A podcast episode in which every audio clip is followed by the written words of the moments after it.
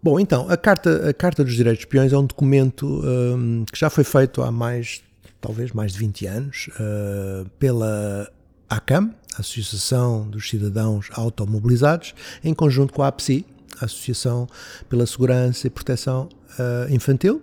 Uh, é um documento bastante importante e que uh, vale a pena ser lido com atenção. Naquela altura já havia alguns, algumas cartas de direitos de peões.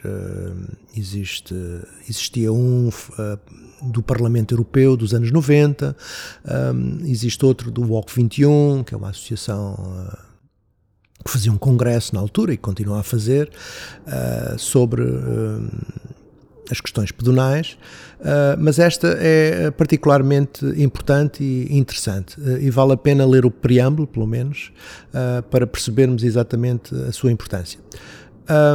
A questão levantada no preâmbulo são questões que todos nós devíamos pensar um pouco sobre elas, que é a dizer que os peões têm duas características muito importantes. A primeira característica é a universalidade, isto é, todos somos peões, uh, e a segunda característica é a sua vulnerabilidade. E eu vou agora falar um pouco sobre estes dois temas que são muito importantes para percebermos a complexidade e, os, e as questões em torno da pedonalidade e dos direitos dos peões em espaço público. A questão da universalidade é extremamente importante, porque, contrariamente aos condutores eh, que precisam de uma licença para exercer a sua condução de uma viatura que, é potencialmente letal, um, os peões estão a exercer um direito natural que, praticamente desde a nascença, uh, conseguem uh, fazê-lo. Andar, aliás, em tibetano, o ser humano, a palavra ser humano é o animal que anda. Um, e por isso, entre este direito natural e um privilégio que a sociedade concede aos condutores é bastante importante. Um, esta diferença. Uh, principalmente porque os condutores, com esta licença que têm para conduzir, são sujeitos a ser revogada, caso façam coisas que não devem, ou então são sujeitos a, a testes médicos a partir de uma certa idade, que pode também ser revogado. E, portanto, isso é extremamente importante. Enquanto nos peões é, de facto, uma atividade e um modo de transporte natural e que não precisa de licença e por isso os peões eh, podem um, exercer a sua atividade de uma forma livre e uh, temos que começar a pensar que os peões de facto podem ser ou uma criança de 3 anos, ou um idoso com Alzheimer, ou uh, alguém que não vê bem, ou alguém que não ouve totalmente. E por isso é muito importante percebermos que não podemos generalizar sobre os peões.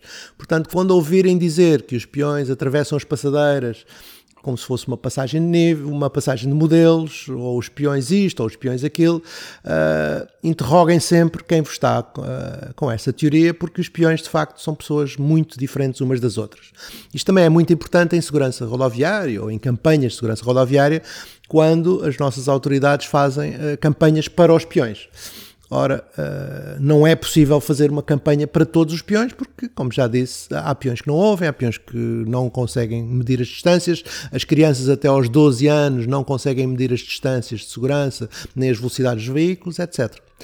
E isto é extremamente importante perceber esta questão. A questão da vulnerabilidade é mais óbvia uh, e mais referida, Uh, mas é importante também percebermos que os peões são vulneráveis porque existem uh, movimentos e misturam-se com uh, máquinas com mais de uma tonelada potencialmente letais. E, portanto, os peões podem morrer ou ficar gravemente feridos.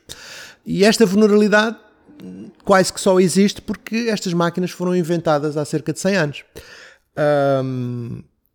E isto hum, demonstra, quer dizer, facilmente que poderá ser das máquinas mais mortíferas, se não a mais mortífera da humanidade.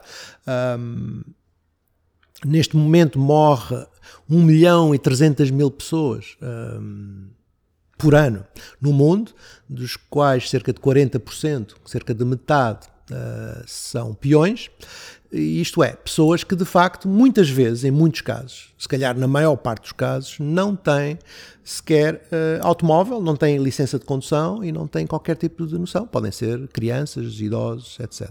Aliás, muito, um facto muito interessante no mundo é que, uh, apesar do número de carros estar a, a subir de uma forma exponencial, infelizmente, por todo o mundo, o número de pessoas fora dos carros, que não têm licenças de condução ou que estão fora, uh, peões, ciclistas, etc., estão a subir de forma mais rápida. Isto é, a população do mundo está a subir mais rápida do que conseguimos comprar carros. E, portanto, cada vez há mais pessoas fora dos carros do que dentro dos carros, apesar de o número de carros estar a subir de forma exponencial. Bom, estes dois fatores depois há, uh, li, ligam uma série de regras que eu aconselho toda a gente a ver uh, e a ler, que já no 2000 e pouco, 2000 e, talvez 2008, 2009, a Câmara Municipal de Lisboa assinou a Carta que se tornou Carta Municipal dos Direitos dos Peões.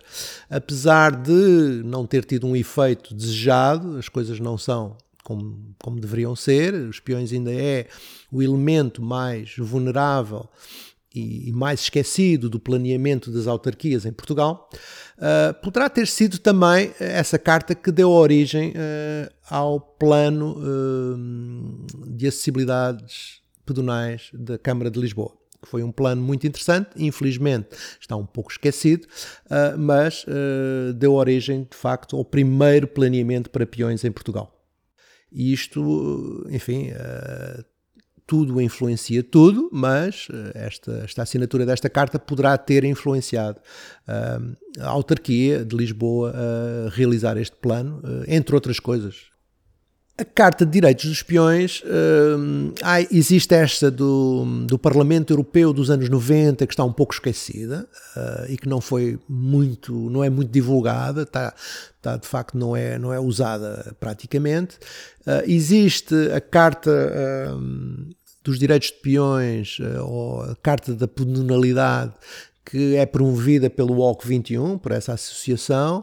Uh, houve duas ou três autarquias, acho que foram duas autarquias em Portugal que assinaram. Castelo Branco assinou essa carta uh, há cerca de 10 anos, mas, mais uma vez, também não há um grande compromisso político ao, ao assinar cartas desse tipo. E, portanto, eu não conheço bem a realidade de Castelo Branco, mas imagino que continua a haver passeios com carros em cima, continua a haver passeios demasiado estreitos, as velocidades continuam a ser excessivas e, portanto, uh, não imagino que tenha influenciado muito o planeamento de Castelo Branco.